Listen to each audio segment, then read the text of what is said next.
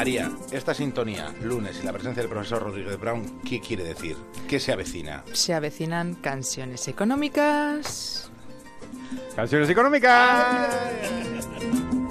Y tú, que estés donde estés, te están mejorando lo, Clarísimamente, lo que es la mucho telonería, mejor, ¿eh? María. Sí, sí, sí, Pero, hombre, vamos, ¿dónde María, va a parar? Bueno, pues eh, ya sabéis que hay una, una, una insidia que recorre el éter, como se decía antes, de que las canciones económicas son muy antiguas. Pues eh, claro que no, un poco de rock, venga.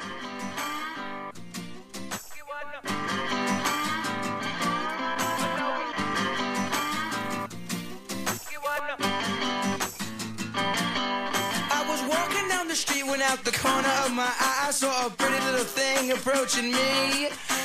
Este grupo de rock se llama Cage the Elephant y esta canción se llama Ain't No Rest for the Wicked y fue publicada en el año 2008. No tiene ni 10 años. Nada, vamos. Del cura.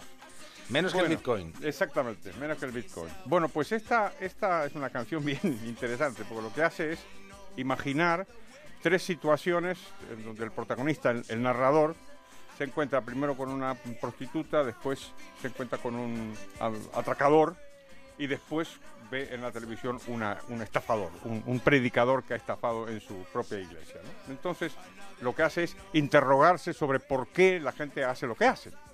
Y el argumento que le presentan los tres es el mismo, que es el argumento de la necesidad. Y tienen algunas frases que son que son eh, frases eh, que usamos mucho los economistas, por ejemplo, que nada es gratis, ¿no? Dice, "There ain't nothing in this world for free, ¿no? En este mundo no hay no hay nada que es gratis y yo tengo que pagar las cuentas, dicen cada uno de los de las de las, de las tres eh, de las tres ac- actividades. ¿no? Lo, lo interesante es que se presenta, eh, eh, se presentan las actividades como si nunca hubiera ninguna opción. Aparte que son muy distintas la, la- la prostitución, por supuesto, que el robo y la estafa, naturalmente, es una actividad que puede, que puede en muchos países es, es legal, como sabéis. Pero la idea es que, eh, pensemos en el atracador, un, señor que le asalta por la calle y se, le lleva la cartera. Entonces el narrador dice, oiga, ¿por, qué me roba usted la cartera? Y dice, no, porque es que yo tengo que pagar cuentas de mi casa y, y como las cosas no son gratis, resulta que yo estoy necesitado de robar. Pues no, no es una necesidad. No es una necesidad. La necesidad más bien sería la contraria, de respetar los derechos de los demás.